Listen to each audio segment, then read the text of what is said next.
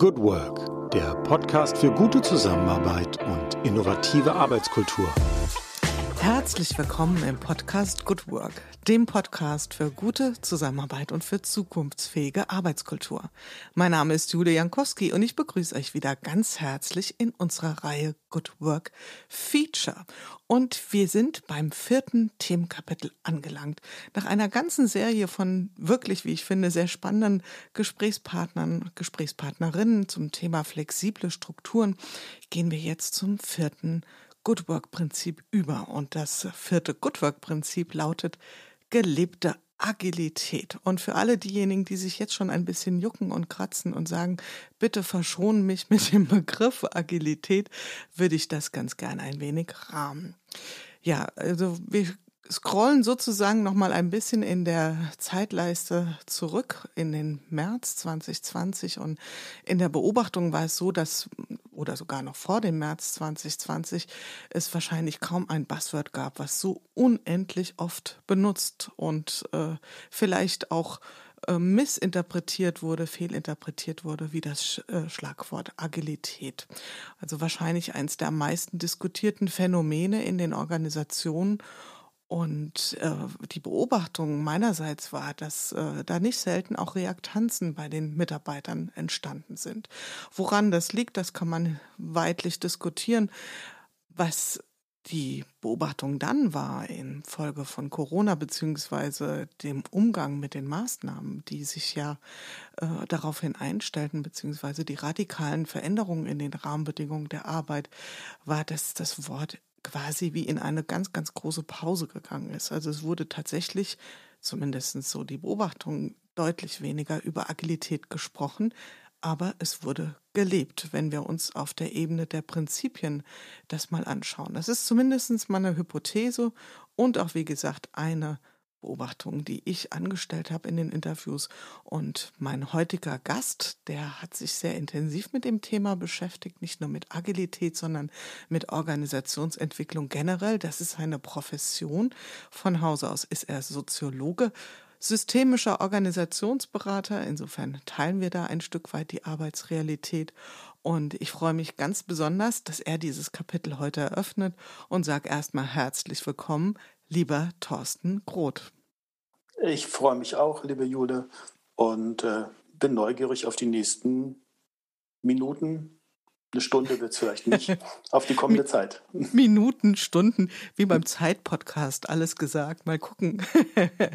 Zum Thema Agilität und neue Organisationsformen könnten wir das wahrscheinlich tun, aber wir wollen unsere wir Hörerinnen. Könnten, wir könnten toppen. Ich weiß gar nicht, was dort der längste Beitrag ist, aber ich glaube, es gab schon sieben Stunden Beiträge und womöglich gibt die Themenstellung das auch her, die äh, du vorgegeben hast für heute. Auf jeden Fall, auf jeden Fall.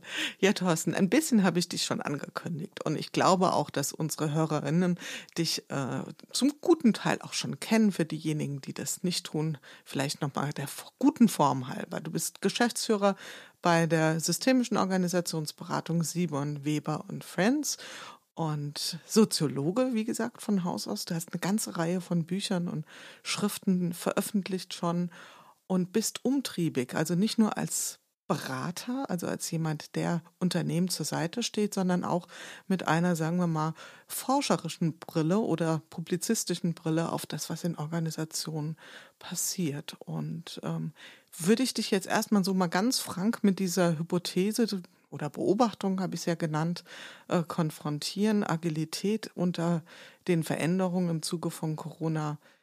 Ist es in die Pause gegangen oder wurde es mehr gelebt als besprochen? Was wäre so deine Einschätzung?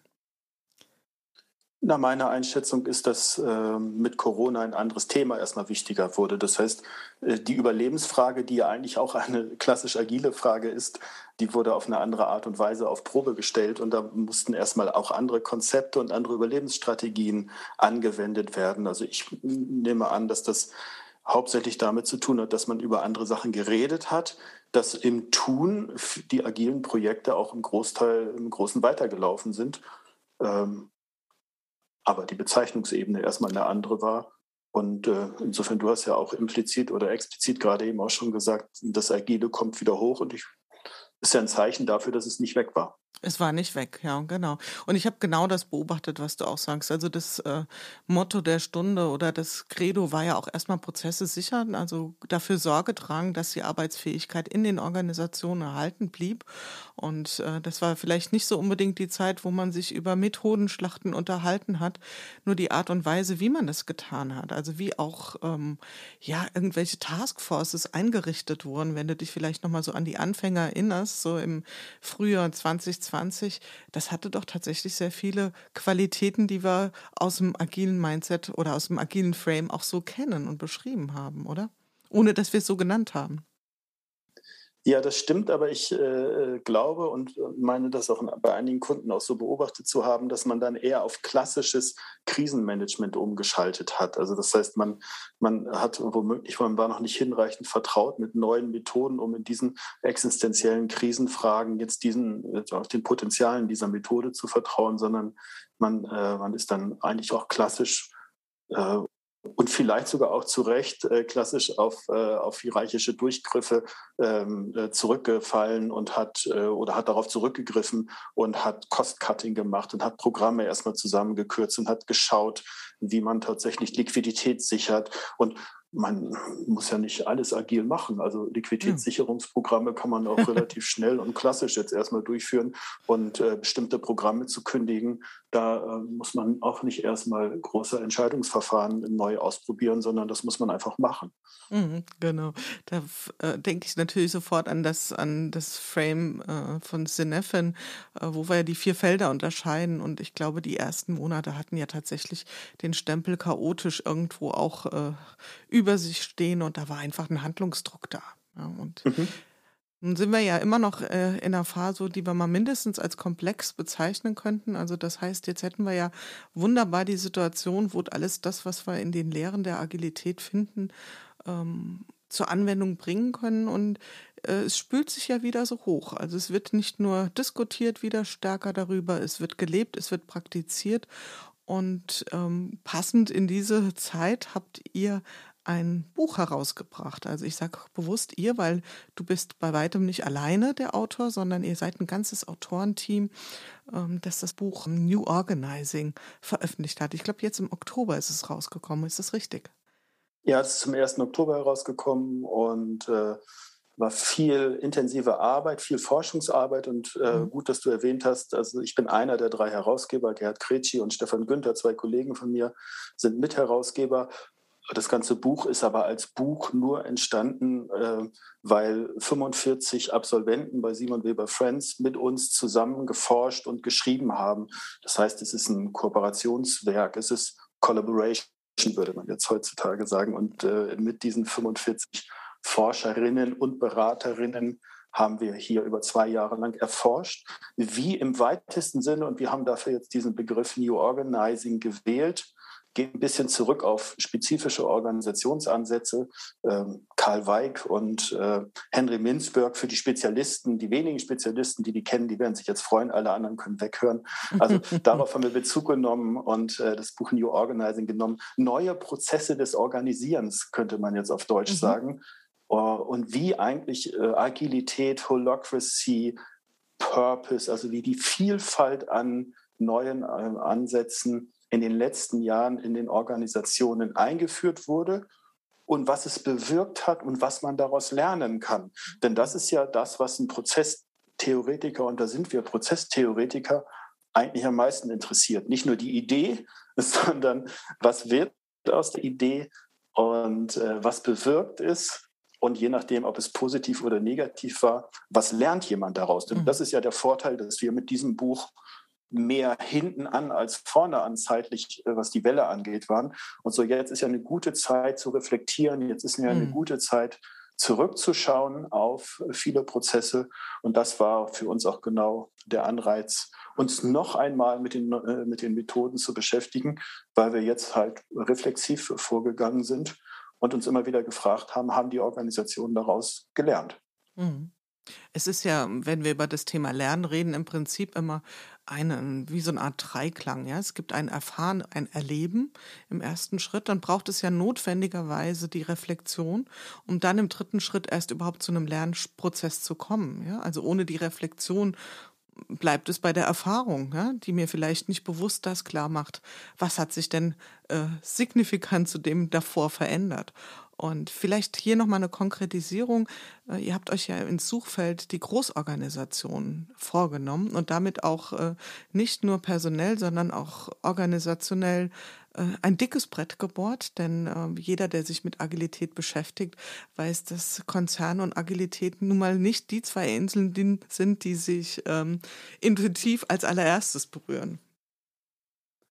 Ja, das haben wir sehr äh, bewusst äh, gemacht, denn äh, wir verfolgen die ganzen Entwicklungen ja auch schon seit vielen Jahren. Und also würde man jetzt mal eine Übersicht machen über alle Fallstudien, die im Laufe der letzten fünf Jahre äh, regelmäßig publiziert wurden, dann findet man A, viele Wiederholungen. Das mhm. heißt, bestimmte Unternehmen und Namen hört man immer wieder. Und gleichzeitig wird man mitbekommen, dass zumindest zwei Drittel, drei Viertel Unternehmen benannt sind in einer Größenordnung bis 200 Mitarbeiter. Mhm. Das heißt, wir haben, wir haben eine Methode und äh, ein Vorgehen, was gewählt wurde und was als Vorreitervorgehen gewählt wurde, was nur für einen bestimmten Unternehmenstypus in einer bestimmten Größenklasse und oftmals auch nur in einer bestimmten, in einem bestimmten Sektor geeignet mhm. ist. Und diese Methode und dieses Vorgehen äh, wird dann als ein Vorreiter ähm, vorgehen, als vorbildlich, als die Zukunft des Organisierens, als die neue Form, wie man zukünftig ganze Unternehmen zu gestalten hat, ähm, in den Raum gestellt. Und äh, wir haben schon durchaus auch mit, dem, mit der Erfahrung, dass das in den Großorganisationen nicht in dem Maße geklappt hat, schon zeigen wollen, was heißt es dann in Großorganisationen und können die Konzepte und können die Ansätze auch das Versprechen halten und bewirken sie auch in größeren Organisationen was, mhm. dass man, wenn ein Eigentümer Kreis, wenn in einem jüngeren Unternehmen, wenn in einem Dienstleistungsunternehmen, Butzorg und andere, die wir da ja immer wieder kennen, hören. auch über Frederic Laloux. Es gibt, äh, du, wenn du zehn Namen nennst, hast du schon 90 Prozent aller, aller Sachen, die jetzt permanent publiziert wurden, eigentlich gut abgedeckt. Ähm, das sind Unternehmenstypen und aber auch Eigentümerkonstellationen, wo Einzelne sagen, wir wollen das und dann kann man das auch gut umsetzen und dann können sich die Potenziale auch gut entfalten. Spannender ist es ja, was heißt es eigentlich, wenn ein Teil der Organisation anfängt, agil zu werden und ein anderer Teil der Organisation weiter existiert. Denn das ist ja die Lebenspraxis. Also deshalb bin ich auch sehr angesprochen von deinem Thema Agilität leben. Denn zum Leben von Agilität gehört es ja auch, dass Agilität ein Teil des Lebens ist und das andere Leben das nicht agile ist. Und das ist nicht nur etwas, was man bekämpfen sollte, sage ich so ein bisschen äh, schmunzelnd, sondern das ist womöglich das gut funktionierende und mit guten Gründen seit Hunderten von Jahren funktionierende Organisationsleben. Und jetzt stehen beide Welten nebeneinander. Also wir wollten schon dieses Nebeneinanderstehen beider Welten aufzeigen mit der großen Folgefrage, ähm, wie geht man jetzt damit um? Mhm. Da kommen wir gleich noch und da, da schwingt schon so ein Thema im Raum mit. Ich will es jetzt noch nicht sofort spoilern, aber ich glaube, wir kommen da gleich drauf hin. Ein, äh, so eine Art Lieblingsthema von dir, Thorsten, wie ich so aus der, äh, wenn ich so deine Veröffentlichung verfolge, beobachtet habe. Kommen wir nochmal zurück zu dem Thema. Was wäre so deine Vermutung? Du hast das ja eben jetzt sehr schön geschildert dass äh, der Ursprung von Phänomen, ich spreche an der Stelle tatsächlich gern von einem Phänomen Agilität, ja aus einer ganz spezifischen Ecke kam. Aber die Sehnsucht in großen Unternehmen, in Konzernen, die wuchs ja dann doch recht schnell. Das wollen wir auch, das brauchen wir. Was für eine Verheißung hat das Thema Agilität ausgesprochen? Also vielleicht erstmal zunächst in einer naiven Form. Was, äh, ja, was war der Wunsch der, der großen Unternehmen oder war es eher eine Einsicht zu sagen, äh, wir befinden uns an einer Stelle der, der Marktdynamik, wo wir gar nicht anders können, als agil zu reagieren? Ja, da würde ich gerne zweifach darauf antworten. Du hast eben, hast du naiv gesagt, in der naiven ja. Form. Ja. Ähm, jetzt nicht naiv, sondern auf eine Art grundlegend müsste man schon mal auf die Semantik gucken. Mhm. Denn äh, man, äh, es ist schon interessant und da gibt es genügend Forschung zu, da gibt es schon von Organisationstheoretikern Forschung zum Thema Moden, welche Konzepte mhm. setzen sich durch und ähm, Kultur, Total Quality Management, Lean, mhm. agil. Das heißt, es setzen sich sehr gerne und nicht zufällig die Konzepte durch, die schon semantisch nicht verneinbar sind. Mhm. Das heißt, äh, wer sagt, äh, wir wollen nicht, nee, nee, agil wollen wir nicht sein. nein, nein, also Kultur finden wir jetzt eigentlich nicht gut. Qualität ist nicht gut. Na, wir wollen nicht schlank äh, und kosteneffizient aufgestellt sein. Nein, nein, wir wollen einfach schön dick sein und wollen Kosten raushauen und, und, wollen, wollen, wollen einfach, wollen, einfach, wollen schlechte Qualität machen. Das heißt, man merkt, der Gegenbegriff ist überhaupt nicht kommunikabel, was im Umkehrschluss natürlich heißt, dass das Konzept für sich ähm, schon von der Entscheidungsfindung her schon auf einer Entscheidungsbahn ist. Das heißt, wenn der, der Begriff, der einmal in der Kommunikation ist, ist, äh, also man könnte auch ganz hart formulieren, äh, Organisationen können sich gegen solche Begriffe gar nicht wehren. wenn man wirklich, wenn man sich Organisationsentscheidungsprozesse in Organisationen, und das ist ja das, was uns schon seit langem antreibt, und das ist auch eine langjährige äh, Richtung, auf die man jetzt auch in der, in der Organisationsforschung gucken kann, da muss man sich nicht nur eine, das Konzept angucken und sagen, wie ist Agilität, sondern man müsste sich anschauen, wie kommt es dazu, dass ein solches Konzept entschieden wird. Mhm. Und entschieden wird es hauptsächlich deshalb, weil man dagegen nicht Nein sagen kann. Das heißt, die Semantik alleine ist eine geniale. Äh, man kann damit, äh, wer will, äh, man will agil werden. Und jetzt kommt etwas hinzu, was ja auch eine große Leistung ist. Das heißt, aus der Pro Programmierung, aus der Softwareentwicklung kommen, hat dieses Konzept, haben die darauf aufbauenden Ansätze, Frameworks gezeigt, dass mit dieser Art des Arbeitens man angemessener, schneller, komplexitätsangemessener äh, arbeiten kann. Und man hat also ein Positivbeispiel und man hat äh, eine Verheißung, die dieser Begriff liefert. Insofern viele gute Gründe für, das war ja deine Frage, für Unternehmensleitungen, äh, sich darauf einzulassen. Absolut. Und äh, gefällt mir absolut gut deine Ausführungen zur Semantik. Und äh, das ist ja nebenbei bemerkt, kleiner Sidestep, auch eine Beobachtung, die ich zum Thema New Work gemacht habe, dass äh, ich da auch durchaus Reaktanzen in klassischen Unternehmen sehe. Weil wenn ich sage, wir wollen New Work, ich kann ja schlecht New Work einführen wollen und etwas so machen wie vorher. Und damit sage ich ja dann automatisch, dass das, was vorher war, nicht gut war. Also wo New Work gefordert wird, gibt es ja ein Old Work. Wer will das sein? Ja, und äh, implizit ist in dem Wörtchen New Work ungewollterweise, unbewussterweise, glaube ich, eine gewisse Abwertung mit drin. Also auf empfindsame Ohren mag das so klingen und vielleicht ist das ein Teil der Erklärung, warum diese Bewegung ja ähm, im Gegensatz zur Agilität, finde ich, sehr, sehr viel diskutiert wird, aber viel in selbstreferenziellen Kreisen. Und mir manchmal so das Gefühl, äh, sich das Gefühl einstellt bei mir, dass der Durchstoß in die breite Unternehmenswirklichkeit noch nicht so richtig gelungen ist. Aber das ist vielleicht jetzt eine sehr kritische Beobachtung oder Einschätzung. Weiß nicht, wie du dazu stehst. Wir sind ja heute ein bisschen bei einem spezifischen Thema, nämlich Agilität und anderen Organisationsformen. Gibt es denn sowas, wenn du auf eure, ich glaube insgesamt 13 Fallstudien waren es, äh, die ihr beobachtet habt oder die ihr erarbeitet habt, erforscht habt, äh, sowas wie einen roten Faden an Schwierigkeiten, an Herausforderungen, die sich immer wieder nachzeichnen lassen, wenn der Versuch unternommen wird, neue Organisationsformen einzuführen? Ja, es gibt einen roten Faden, der äh, auch einen Faden herstellt, eine Verbindung herstellt zu dem, was du gerade am Beispiel New Work gezeigt hast.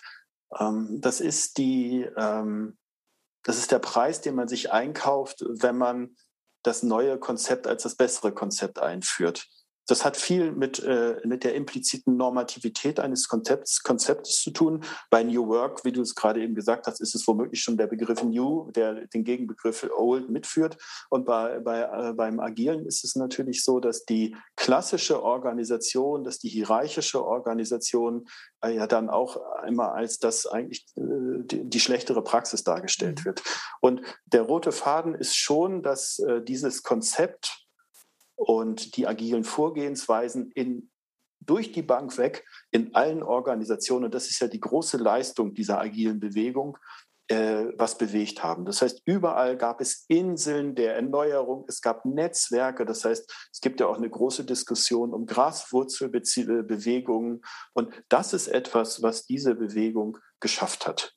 Und sie hat gleichzeitig äh, das, was für die Begeisterung gesorgt hat, so unsere Interpretation in dem Buch, ist gleichzeitig das, was in der Summe am Ende dafür gesorgt hat, dass man nicht so übergreifend wirksam wurde. Das heißt damit, dass man hat bestimmte Kreise begeistert für das Neue und man hat den Widerstand gegen dieses Neue von dem Rest der Organisation miterzeugt. Also ein wichtiges systemisches Prinzip ist es ja immer, den Widerstand nicht als etwas zu verstehen, wo andere noch nicht begriffen haben, worum es wirklich geht. Also du würdest, du wirst, ich, äh, du erlebst mich hier jetzt auch äh, zwei Tage äh, voll von äh, Diskussionen auf der Tagung Manage Agile. Und da wurde auch sehr viel diskutiert. Und, und noch immer, kann ich jetzt durchaus kritisch sagen, wurde diskutiert, na, da waren die Personen noch nicht reif genug. Also immer, wenn es jetzt Widerstand gab, da waren diejenigen nicht reif genug. Und das ist natürlich etwas, wo man uns, uns als Systemiker schon mal schluckt und sagt, nee, vielleicht ist Moment. es so, dass ihr, dass ihr, diesen Widerstand erzeugt habt. Und den Widerstand kann man wunderbar erzeugen, indem man äh, frisch daherkommt, äh, agil geschult ist, überzeugt ist von allem, sich alle großen Bibeln angeguckt hat und sich als äh, großer Sender dieses neuen Konzeptes in eine Organisation stellt und sagt, das ist jetzt das Bessere und das, was ihr bisher gemacht habt, ist das Schlechtere. Also ich glaube, besser kann man keinen Widerstand erzeugen. Und dann finde ich, ist es ganz hilfreich, ähm, sich das auch selbst zuzuschreiben und nicht den Rest der Organisation dafür verantwortlich machen, dass sie halt noch nicht so weit sind. Dann kommen wir zu dem, was du vorher angedeutet hast. Dann kriegt das was Sektiererisches. Dann kommt es zu Abschließungseffekten, dass natürlich diejenigen sich gegenseitig immer wieder selbst bestätigen. Und das haben wir aber nicht nur unter Agilisten, das haben wir eigentlich unter, unter hinter jedem Modekonzept gibt es eigentlich diese Grundbewegung, dass man mit großem Enthusiasmus startet, ähm, dann merkt, dass es in der Praxis zwar gut beginnt, nicht wirklich weitergeht und dann kommt es zu solchen Schließungseffekten und tatsächlich äh, ist das auch diskutiert worden. Da war ich ganz angetan die letzten zwei Tage auf dieser Fachtagung über, über agile Methoden, wo man gesagt hat, hey, wir müssen jetzt als Agilisten auch aufpassen, dass wir uns nicht immer mehr abschließen und immer mehr uns weiter zertifizieren und immer mehr ähm, unsere Frameworks weiter ausarbeiten, sondern wir müssen eigentlich viel mehr nach außen gucken und uns fragen, wie können wir mehr Wirkung erzeugen. Mhm. Und was du beschreibst, ist ja tatsächlich so eine, so eine Art wahnsinnige Selbstaufwertung, die da stattfindet. Und damit implizit oder indirekt unwillkürlich dann auch eine Abwertung derjenigen, die außen vor sind. Erzeugt ja sowas wie Neid im System. Also das beobachte ich oft. Ja, was passiert da? Misstrauen von denjenigen, die sich, ob jetzt bewusst oder weniger bewusst ausgeschlossen fühlen, sagen, ich verstehe das nicht. Und der Abstand, die Distanz wird in der Folge natürlich dann immer größer. Es gibt ein Thema, ich habe es eben schon mal angekündigt, mit dem du dich sehr gerne beschäftigst. Und ich glaube, das ist euch auch äh, über den Weg gekommen. Und du hast es auch schon touchiert. Das ist das Phänomen der Paradoxien, ähm, wenn wir über das Nebeneinander sprechen. Vielleicht können wir da mal ein bisschen eintauchen. Ähm, inwieweit spielen Paradoxien eine ganz entscheidende Rolle, wenn wir versuchen, in klassisch geprägten Unternehmen, in Großorganisationen moderne Organisationsformen einzubringen. Beschreib das doch mal für uns ein bisschen. Das Konzept der Paradoxie ist für uns eines der wichtigsten Erklärungs- ähm, oder die wichtigsten Erklärung, die wichtigste Erklärung dafür, äh, wenn etwas nicht äh, funktioniert und nicht in dem Sinne weitergeht. Eine Paradoxie entsteht immer dann, äh, wenn Entscheidungssituationen da sind, wo ähm, zwei Sachen sich gegenseitig ausschließen. Das heißt, ähm, um es praktisch zu machen, wenn ich jetzt agil bin, und das agil richtig mache, dann mache ich es falsch im Sinne der klassischen Organisation. Wenn ich etwas richtig im Sinne der klassischen Organisation mache, dann mache ich es falsch und jeweils immer in Anführungsstrichen gedacht im agilen Sinne. Das ist die Grundanlage äh, das ist die Grunderklärung für viele Dynamiken, die wir, um auch nochmal auf das Buch zurückzukommen, beobachtet haben. Und diese Phänomene sieht nur derjenige, der jeweils die ähm, agile Welt und die klassische Welt nebeneinander stellt um, äh, und dann sieht, dass beide Welten für sich genommen Richtigkeitsvorstellungen haben, die sich ausschließen. Und das Spannende ist ja, dass diese beiden Welten, dass genügend Personen, handelnde Personen, vor allen Dingen die Führungskräfte, jetzt in Situationen kommen, die wir dann als paradox beschreiben, weil ein Großteil der organisationalen Prozesse, auch der Führungsprozesse, der Bezahlungsprozesse, der ähm, Prämiensysteme, der Karriereentscheidung, der klassischen, auch das muss man sich ja auch mal vorstellen, dass ja jede Organisation ja auch hochgradig gesteuert ist von Automatismen, von Abläufen, die man gar nicht mehr richtig beobachtet. Die sind sehr klassisch und jetzt kommt das Agile dagegen und die Personen kommen in Situationen, wo sie nicht mehr richtig wissen, was sie machen sollen. Das heißt, mhm. wenn sie jetzt klassisch agieren, kriegen sie von den, von den Agilen, die sie vielleicht führen sollen, zu hören, also so wird heutzutage nicht mehr geführt. Das mhm. darfst du nicht mehr machen. Und wenn Sie jetzt auf eine Art agil führen, dann passt es nicht mehr zu der klassischen Organisation. Also Sie stehen eigentlich mit beiden Beinen in zwei unterschiedlichen Welten und sind hilflos. Das heißt, was macht jemand, der in solche Situationen kommt? Der fühlt sich erstmal hilflos, der ist ärgerlich, der ist überfordert. Und jetzt kommt wieder das Konzept der Paradoxie. Und das ist erstmal ein Erklärungsrahmen dafür, dass man sagt, es ist nachvollziehbar, dass du dich zerrissen fühlst. Es ist nachvollziehbar, dass du nicht mehr weißt, was richtig und falsch ist. Nicht, weil du das Problem bist, sondern weil die Situation so gebaut ist. Und das äh, ist der Hintergrund, weshalb wir glauben, von Simon Weber und Friends, aber auch andere Systemiker, dass man dieses Konzept der Paradoxie jetzt nicht nur für dieses Thema äh, Agilität in klassischen Organisationen anwenden kann, sondern worum es generell Sinn macht, immer wieder auf Paradoxien zu gucken, weil man eigentlich strukturell Thema Leben sich angucken kann, dass, dass wir im Leben immer wieder Situationen haben, die man als paradox beschreiben kann. Und was ich total frappierend finde, dass alleine das Benennen, dass das Benennen dieser Situation als paradox extrem hilfreich ist für die Beteiligten. Sie haben sozusagen wieder einen Grund unter den Füßen. Jetzt wissen sie, aha, äh, Jetzt kann man anfangen, und das ist etwas, was man aus der Paradoxieforschung sehr gut kennt. Es gibt eigentlich zwei vorhersagbare Entwicklungen, wenn es um das Leben in Paradoxien gibt, geht. Und das geht jetzt zurück auf Forschung von Gregory Bateson. Ich finde, solche Personen muss man dann auch immer erwähnen und darf jetzt hier nicht so tun, als hätte man das selbst erfunden. Ähm, es gibt zwei Entwicklungen. Äh, man wird entweder krank oder kreativ, wenn man in paradoxen Situationen ist. Das heißt, wer keine Erklärung hat, verzweifelt ja daran. Der bezieht es auf sich oder auf die anderen. Es entstehen Konflikte. Ähm, und äh, wenn man versteht, dass es eine Paradoxie ist, Agiles äh, in äh, klassischen Konzer Konzernstrukturen einzuführen und wir immer wieder bestimmt 10, 12, 14 Punkte haben, wo wir sagen, ja, hier tritt jetzt eine Paradoxie auf und es ist strukturell angelegt. Und lass uns doch mal kreativ überlegen, können wir die agilen Methoden jetzt anwenden? Müssen wir sie adaptieren? Können wir irgendwie auch hier mal eine Ausnahme machen und lassen das klassische System weiterlaufen, dann kann man ja durchaus anfangen. Es handelt sich ja immer um pragmatische Paradoxien, würde jetzt Paul Watzlawick sagen. Es sind ja keine logischen Paradoxien. pra Im Leben kann man eigentlich die Dinge auch mal äh, links liegen lassen, äh, die, die, das richtige Framework tatsächlich mal verlassen und macht das nur halb. Ähm, das kriegt man ja alles hin, wenn man die Erlaubnis hat und wenn man eine Erklärung hat, dass ähm, dass etwas Halbgares, etwas, was wischiwaschi mal halb klassisch und halb agil eingeführt wird, nicht unprofessionell ist, sondern an sich die intelligenteste Art und Weise ist, wie man zwei Welten zusammenbringt. Aber dieses, äh, diese Neubewertung von Vermischungen, die Neubewertung von äh, Halbeinführungen, das ist, ist für mich das, was ich ab und zu mal versuche, Personen, die Agilität als äh, Heiligtum sehen, mal so ein bisschen beizubringen.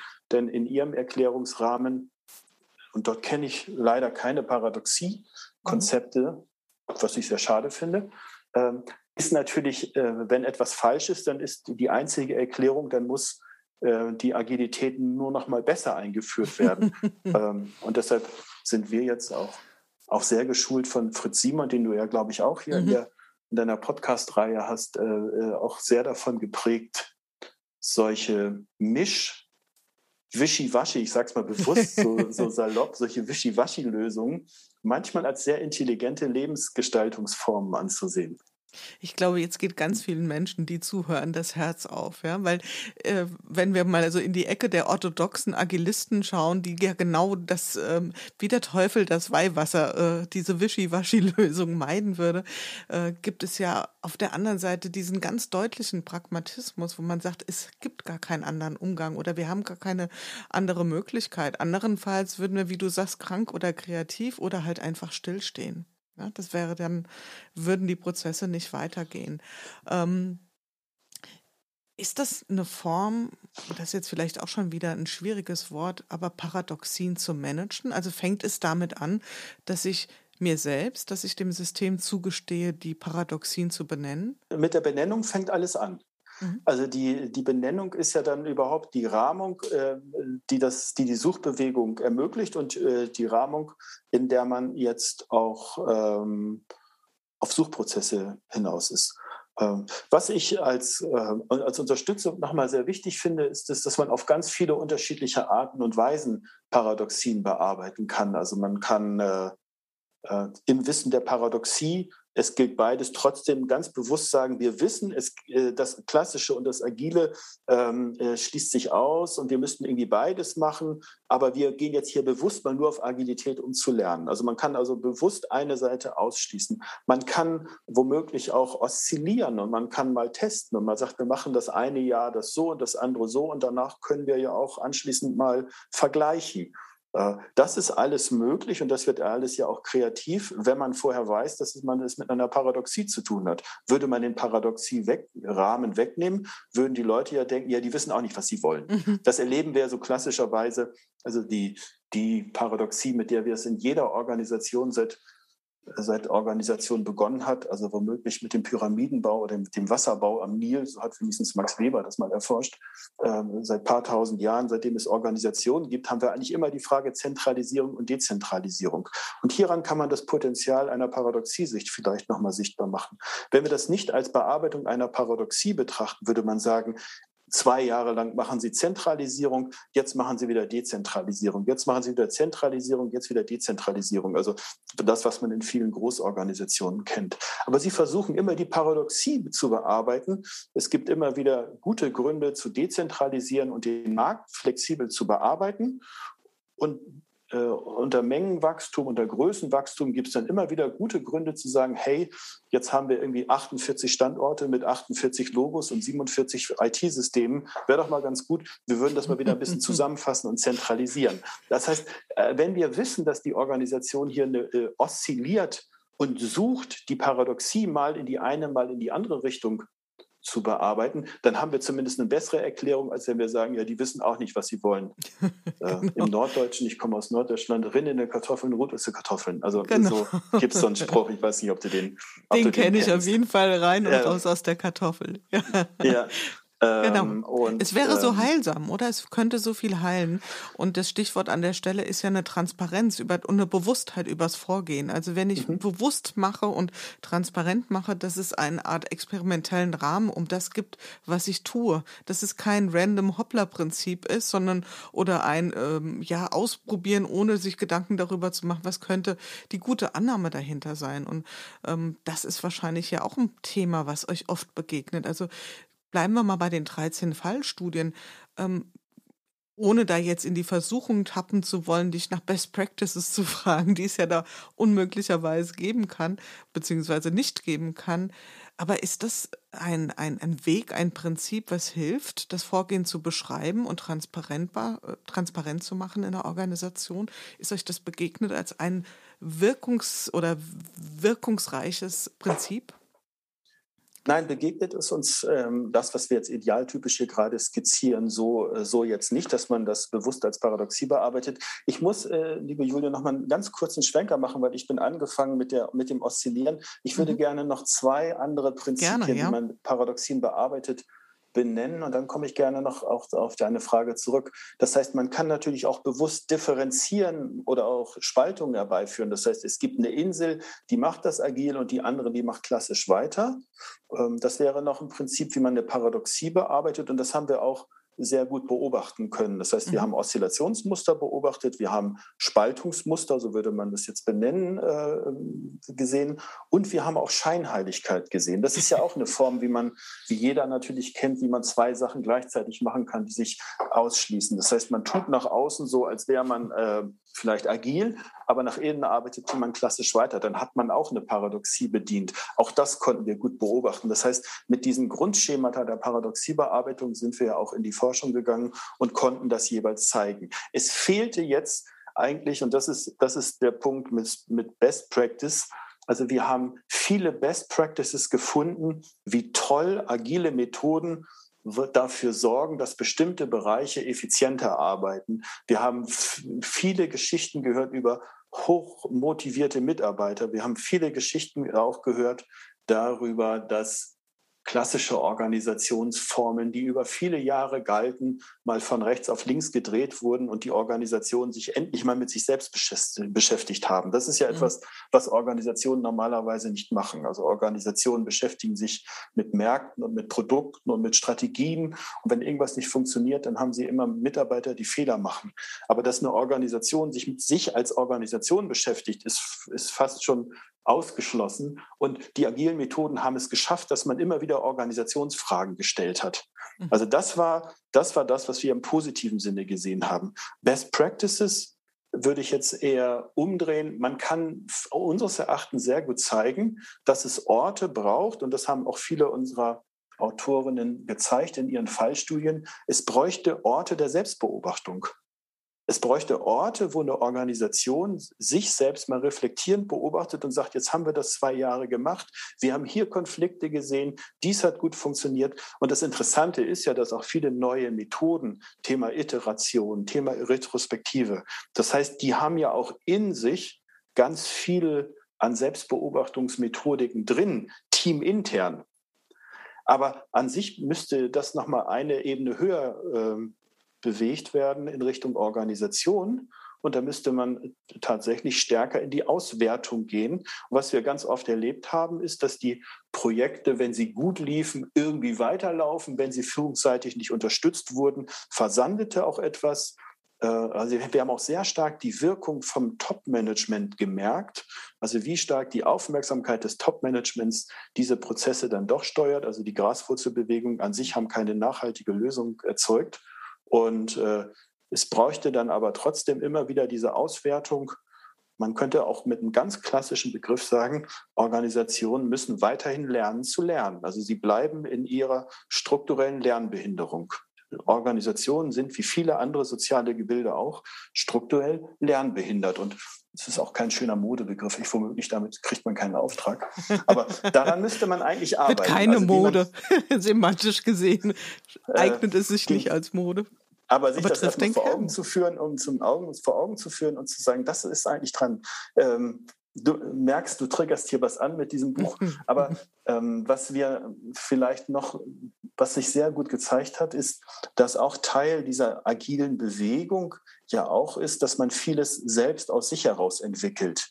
Und äh, wir hatten den Eindruck und viele unserer ähm, Studien ähm, haben das auch gezeigt, dass vorhandene Ressourcen in der Gestaltung von Transformationsprozessen, also sprich ähm, Change-Abteilungen, HR-Abteilungen, die durchaus über Kompetenzen und Know-how verfügen, hier nicht angefragt wurden.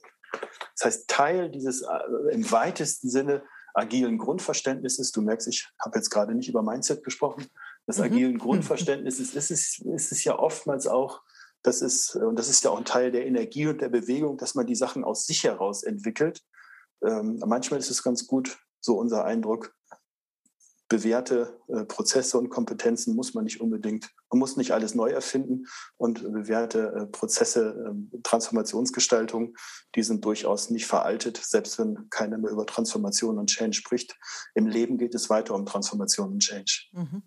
Und es ist schade, wenn diese Ressourcen nicht angefragt sind. Das äh, sorgt ja für Verdruss auf beiden Seiten. Und äh, es gibt ja diesen schönen Spruch, wenn Siemens wüsste, was Siemens weiß. Also, äh, dass ja oft diese äh, Fähigkeiten, Kompetenzen im Unternehmen versanden und überhaupt nicht abgefragt werden. Ja. Das sind im Jahre 1990. Das sind ja. im Jahre 1990. Das habe ich noch unterschlagen. Das war äh, oder 1996, wenn ich so richtig weiß.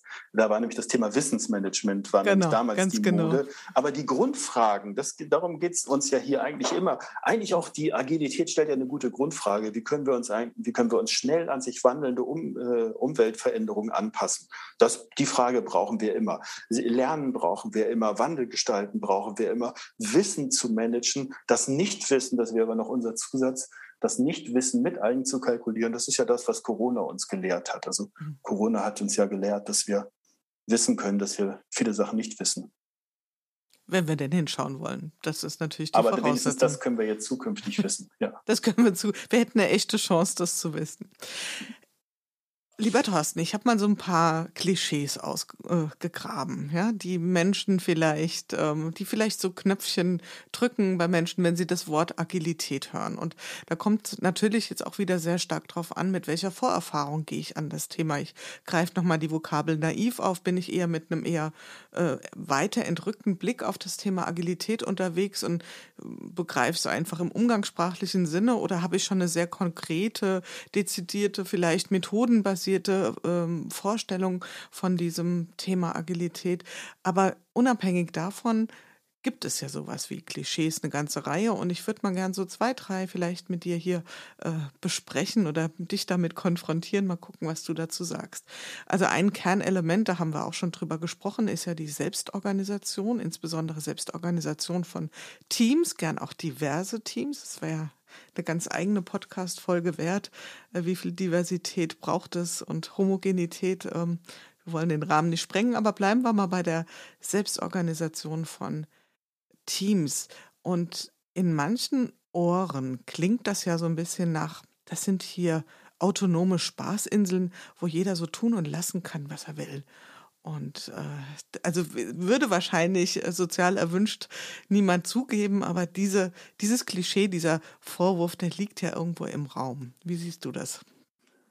Äh, ich habe ja mindestens, mindestens zwei Antworten. Also natürlich jeder Agilist dreht sich um und äh, dreimal um, jetzt nicht im Grabe, aber womöglich äh, vor, seinem, vor seinem Flipchart und äh, wird natürlich sagen, das ist genau das Gegenteil. Also das heißt, ich, also äh, agile Arbeitsformen sind natürlich hochgradig elaborierte Formen, fast schon zu technisch, könnte man fast schon sagen. Also genau das Gegenteil von Spaß, sondern manchmal sehr, sehr gut ausgearbeitet, um den positiven Aspekt hervorzuheben. Frameworks äh, mit Rollengestaltung. Das heißt, hier ist extrem viel Arbeit reingewandert, sehr feingliedrig ähm, ähm, Rollen zu differenzieren. Jetzt muss ich nicht in die Feinheiten des agilen ähm, Arbeitens gehen.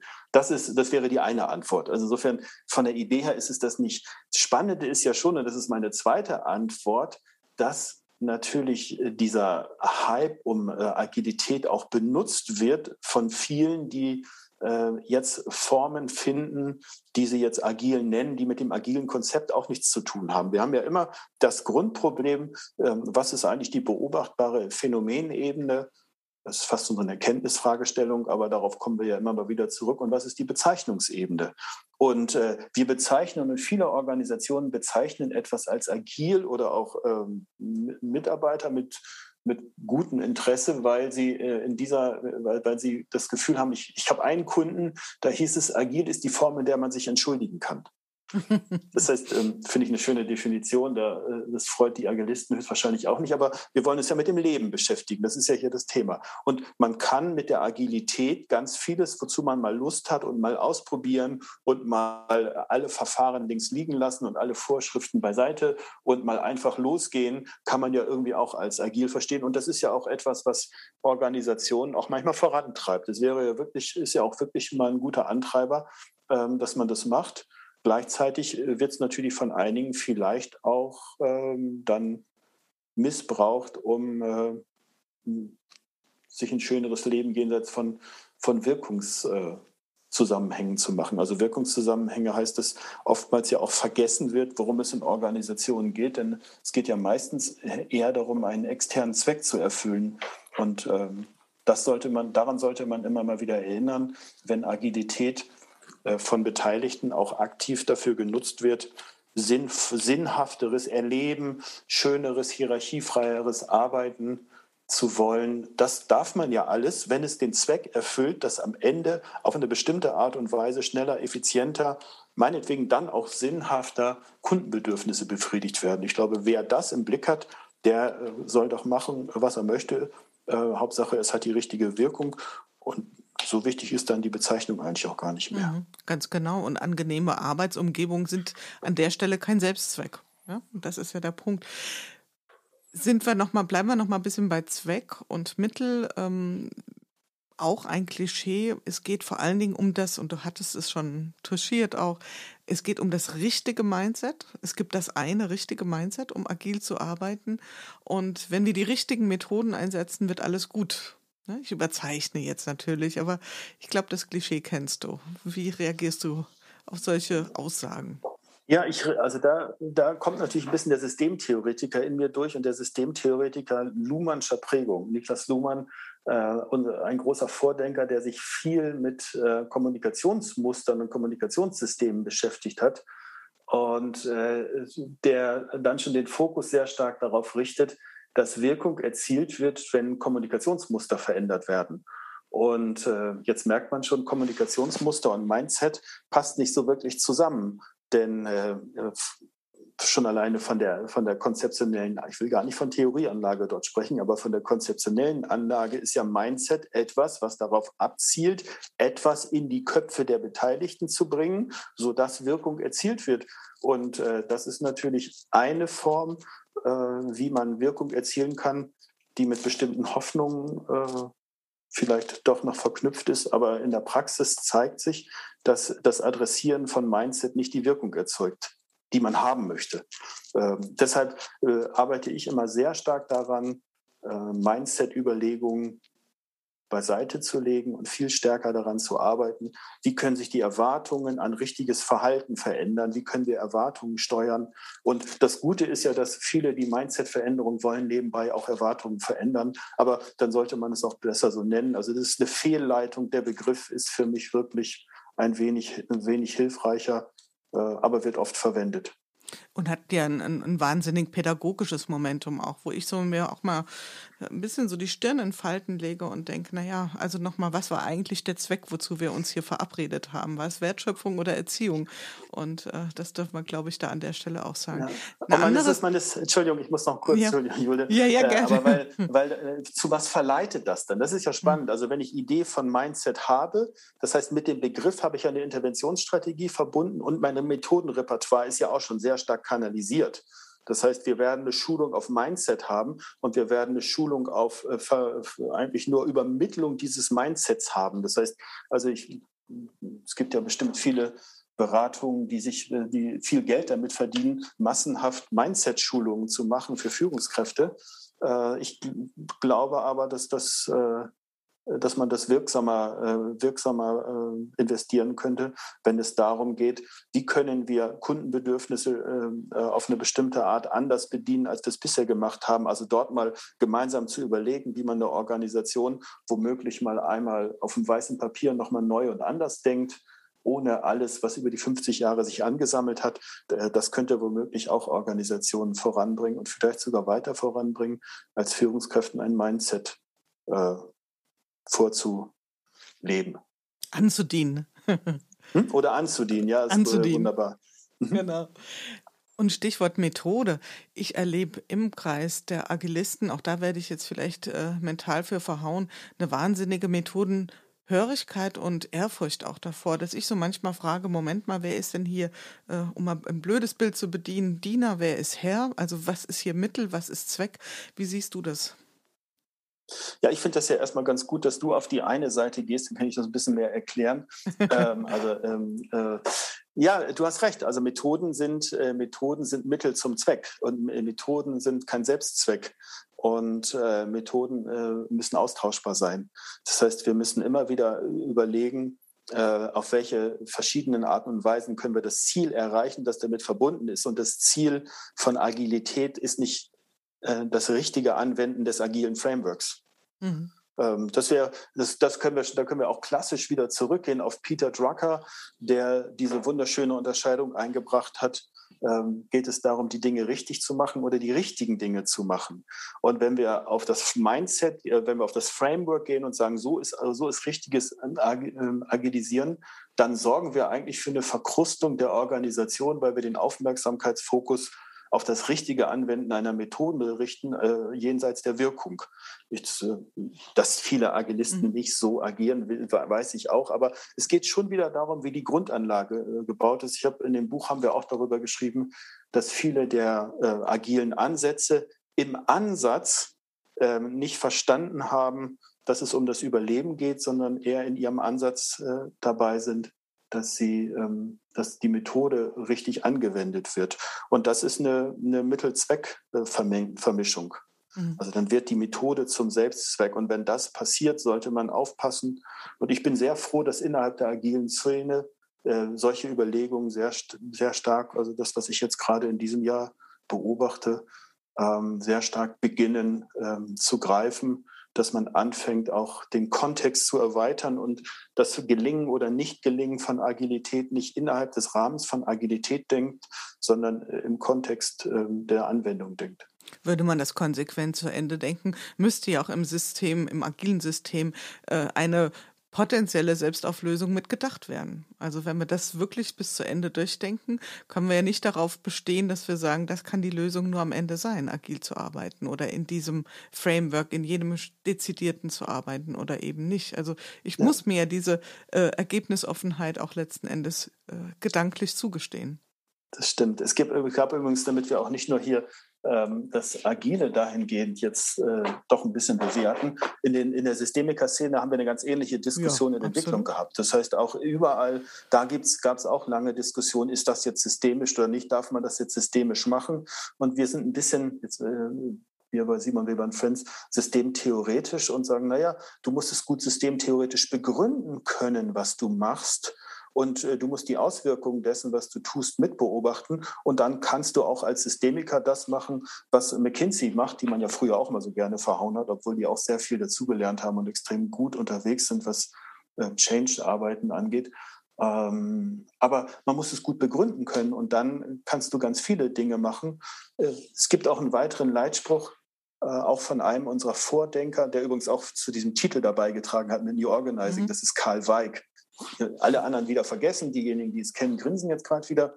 Äh, Karl Weig hat einen Aufsatz geschrieben, Drop Your Tools. Drop Your Tools heißt, ähm, ne, also lass deine Werkzeuge fallen. Also frag dich immer wieder, äh, ob du jetzt, äh, ob die Tools, mit denen du arbeitest, nicht diejenigen sind, die du eigentlich, die du dich so verliebt hast, dass du immer wieder auf die Richtigkeit dieser Tools äh, aus bist, dann hast du einen Großteil dessen vergessen, worum es jetzt geht in der Wirksamkeit, nämlich Wirkung zu erzielen und nicht die richtigen, äh, die Tools richtig anzuwenden. Und da sind wir beim letzten ähm, Statement, was ich gerne oder Klischee, was ich auch ein Stück weit mit dir noch hier andiskutieren würde. Das ist das Thema Wirkung, nämlich Wirkung beim Kunden, Kundenzentrierung. Und ähm, da ist ja oft auch so die Fehlernahme, wir müssen nur genau das tun, was der Kunde will. Kleiner Haken an der Sache, weiß der Kunde immer so, ah, genau, was er will. Und äh, laufen wir nicht vielleicht auch Gefahr, das zu tun, aber das System schlichtweg äh, an seine Grenzen oder darüber hinaus zu befördern? Ja, deine, äh, deine Frage liegt ja schon eine ganz, eine ganz wichtige Erkenntnis nahe, dass die Idee, äh, dass der Kunde, äh, dass äh, den Kunden zu fragen immer richtig ist, richtig ist ähm, dann äh, das ist natürlich das, was man äh, mit dem, was du schon vorgegeben hast in deiner Frage, ja durchaus hinterfragen kann. Die Kunden sind strukturkonservativ, das heißt, Kunden äh, haben natürlich das vor Augen, was sie haben möchten. Und es kann richtig sein, äh, und das jetzt sind wir wieder bei paradoxen kreativen Prozessen. Es kann richtig sein, auf Kunden zuzugehen und Design Thinking Methoden. Äh, und das ist ja auch gut so. Es gibt Organisationen, die vergessen permanent den Kunden und sind selbstverliebt. Insofern für selbstverliebte Organisationen Produkt, produktverliebte designverliebte äh, Entwickler, da mal kurz eine Schleife zu machen und mal kurz zu schauen, wie kommt das beim Kunden an, ist ja nicht per se schlecht. Aber äh, andersrum kann es aber auch genau falsch sein, auf den Kunden zu hören, weil äh, bestimmte gerade disruptive Innovationen werden ja von keinem Kunden vorgelebt werden. Also ich habe ähm, Familienunternehmenskunden, auch Weltmarktführer, die äh, ganz bewusst keine Kundenbefragung machen, weil sie sagen, wenn wir anfangen, uns vom Kunden abhängig zu machen, dann verlieren wir unsere ähm, äh, Vorreiterrolle am Markt. Mhm. Da müssen wir selbstbewusst nicht auf den Kunden achten, um anschließend für den Kunden innovative Produkte hervorbringen zu können. Sowas zumindest zu denken und in, dem, in der Gegensätzlichkeit zu denken, ist ungefähr das, ähm, was uns hier wichtig ist. Und äh, so blöd es ist, wenn jetzt, wenn jetzt ein Kunde mich fragt, dann würde ich sagen, es, ist, es kann richtig sein, den Kunden zu fragen und es kann falsch sein, den Kunden zu fragen. Das ist mein fachmännischer Rat, den ich äh, wirklich nach 20 Jahren Erfahrung dem Kunde sage. Das Entscheidende ist, dass man mit diesem Satz nicht aufhört, sondern dass man mit diesem Satz anfängt mhm. zu arbeiten. Und ich glaube, es geht ja auch im Grunde nicht darum, ähm, einen Wunschzettel abzufragen beim Kunden. Also das wird ja auch oft falsch verstanden. Ähm, also niemand von uns hätte 2004 gesagt, also wenn ich mir was wünschen dürfte, dann wäre es ein Handy mit einer Glasscheibe. Ja, da hätte wahrscheinlich keiner von uns äh, drauf gezielt. Und wir können ja mal umschauen, was wir jetzt alle haben und äh, was da alles für Annahmen dahinter stecken. Ich glaube, es geht ja sehr stark darum, wirklich die Bedürfnisse zu erforschen. Und das braucht halt viel mehr als die simple Frage, was hättest du gerne? Ja, weil das ja, genau. ist uns ja ist nicht in unserem Zugriff, ja, unsere man, Bedürfnisse. Gibt, genau, das kommt jetzt, äh, es kommt jetzt, Achtung, nächstes, nächste Paradoxie. Und wir haben natürlich auch immer die Paradoxie, wie können wir gleichzeitig die Kundenwünsche bedienen und ähm, mit Blick auf die Kosten und mit Blick auf äh, Produktionszeiten effizient äh, die Produkte produzieren. Äh, mhm. und diesen, diesen Widerspruch müssen wir in den Blick nehmen. Und äh, wer sich ähm, die Konflikte anschaut, die zwischen Vertrieblern und Entwicklern und Produktion in Organisationen sich ab und zu mal zuspielen, zufälligerweise auch erst seitdem es Organisationen gibt. Das heißt, seit 150 Jahren gibt es in äh, 50 Millionen Teams genau diesen Konflikt immer wieder. Der kriegt vielleicht schon mal wieder eine Ahnung, warum wir glauben, warum es gut ist, dann ein Paradoxiekonzept einzupflanzen, damit man andere Erklärungen hat und andere Suchprozesse hat, als jeweils immer nur zu denken, ähm, die Vertriebler haben keine Ahnung, wie Produktion funktioniert und die Entwicklung weiß mal wieder nicht, was der Kunde eigentlich will, sondern wie jeder hat die richtige Sicht. Wenn wir es aber zusammenführen, ist das, was für den einen richtig ist, für den anderen falsch. Lasst uns jetzt schauen, wie wir einen kreativen Prozess hinkriegen, dass das Produkt auf eine Art passender wird als das, was wir bisher gemacht haben. Mhm.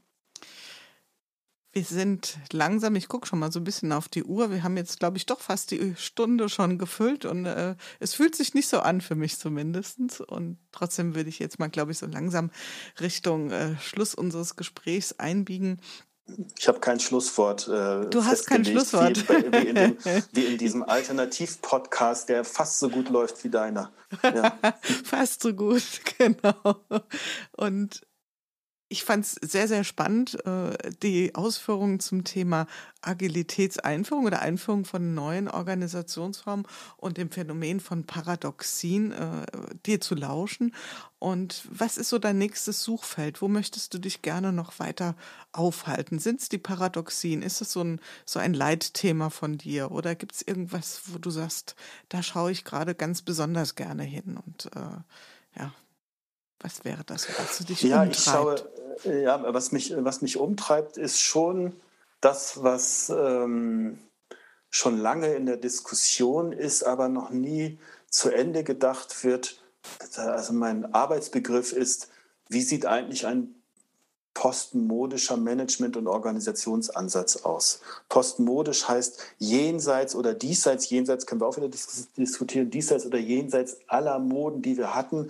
Was sind eigentlich die grundlegenden Fragestellungen? Hört sich jetzt echt sehr groß an, merke ich. Aber was sind eigentlich die wiederkehrenden, grundlegenden Überlebensfragen von Organisationen? Und können wir nicht irgendwie mal nach so vielen äh, Konzepten, die gekommen und gegangen sind, mal einen Strich drunter ziehen und sagen, gibt es nicht eigentlich fünf Grundfragen des Organisierens, die bleiben? Und äh, können wir uns nicht darauf einigen, dass wir daran intensiv weiterarbeiten? Und die guten agilen Ansätze, um das auch nochmal zu sagen, was davon können wir integrieren und was können wir aus anderen Konzepten lernen? Und wie können wir äh, mal aussteigen aus dem Spiel, das nächste, die nächste Mode jetzt wieder zu haben. Und äh, natürlich ist es jetzt eine Form von, von ironischer Brechung, wenn wir, wenn ich das jetzt postmodisch nenne. Aber Also wenn das Postmodische zur Mode wird, dann ist es für mich auch, äh, also das ist die einzige Form der Mode, die ich dann noch erlaube, die dann passend und gut ist. Damit ist dann aber Schluss, die letzte Mode. dann ist alles gesagt. Mhm. Ja.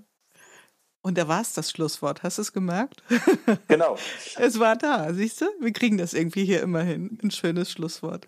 Lieber Thorsten, es war eine wunderbare Gelegenheit, die äh, du mir gegeben hast, heute mit dir sprechen zu können. Äh, direkt quasi live von der Manage Agile. Noch ganz genau, inspiriert von den Diskussionen. Noch dort gewesen, von, genau. dort gewesen, ja. Ich, ich danke sehr für die Einladung. Genau. Magst du uns vielleicht noch irgendeine Literaturempfehlung geben, außer natürlich New Organizing? Das äh, packen wir noch in die Shownotes. Gibt es noch irgendwas, wo du sagst, hm, wer sich für das Thema Paradoxien zum Beispiel interessiert, der lese mal bitte nach bei Pünktchen, Pünktchen. Du darfst auch gerne etwas von dir selbst empfehlen. Nein, das, äh, da gibt es ja. das mache ich dann. Äh, da, da, da gibt es ein paar äh, Gründe. Natürlich gibt es äh, gibt's Klassiker. Also ich empfehle immer gerne Klassiker. Viele sagen ja immer, ah, das ist so kompliziert, aber es gibt so schöne, tolle Klassiker. Es gibt von dem erwähnten Karl Weig ein Buch, das heißt Der Prozess des Organisierens. Das ist ein Buch, das man immer lesen kann. Es gibt ähm, von Henry Münzberg ein Buch zum Thema Managing. Äh, da geht's auch, gibt es auch auf Deutsch. Dann ähm, äh, äh, da kann man ähm, ganz viel darüber lernen, wie die tagtäglichen Prozesse des Managens und Organisierens laufen. Und ich glaube, solche Klassiker, ähm, die sich 20, 30, 40 Jahre ihres Lebens damit beschäftigt haben, die lohnen sich immer wieder. Und Gregory Bateson ist sowieso einer, der natürlich nicht sehr leicht zugänglich ist, aber Gregory Bateson äh, immer mal wieder sich vor Augen zu führen. Ökologie des Geistes heißt ein Buch von ihm. Also das wären so Bücher, die ich auch, die sehr zerfleddert bei mir in meinem Bücherregal stehen, weil ich sie schon immer wieder oft und gerne zur Hand genommen habe. Und man findet immer wieder neue Sachen. Das ist ja das, was klassische Bücher äh, auszeichnet. Niklas Luhmann darf man auch gerne lesen. Es gibt aber Karl Weig und Henry Minzberg, die sind für viele, die vielleicht hier hören, auch zugänglicher. Mhm. Und Luhmann kommt dann als nächstes dran. Keine Sendung ohne Luhmann, genau. Es ist wie klassisches Design, das kann man sich immer anschauen, ja, weil es was Überdauerndes hat, was ganz Grundlegendes, wo etwas so ganz grundsätzlich verstanden und durchdrungen wurde. Und ich glaube, darum geht's. Lieber Thorsten, noch einmal herzlichen Dank an dich für die äh, Minuten, für die Stunde, die du mit uns geteilt hast. Und es war mir ein ausgesprochenes Vergnügen, ein, eine helle Freude, mit dir zu sprechen und mich auszutauschen. Bis zur nächsten Begegnung. Ganz meinerseits. Ja, das war es wieder in unserem Podcast Good Work, dem Podcast für gute Zusammenarbeit und für zukunftsfähige Arbeitskultur.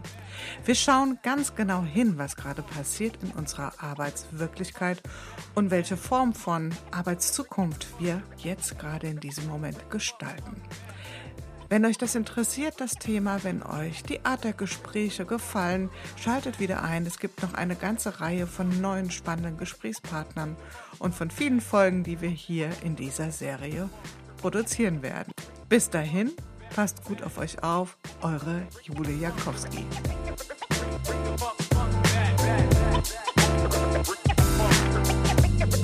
Bring the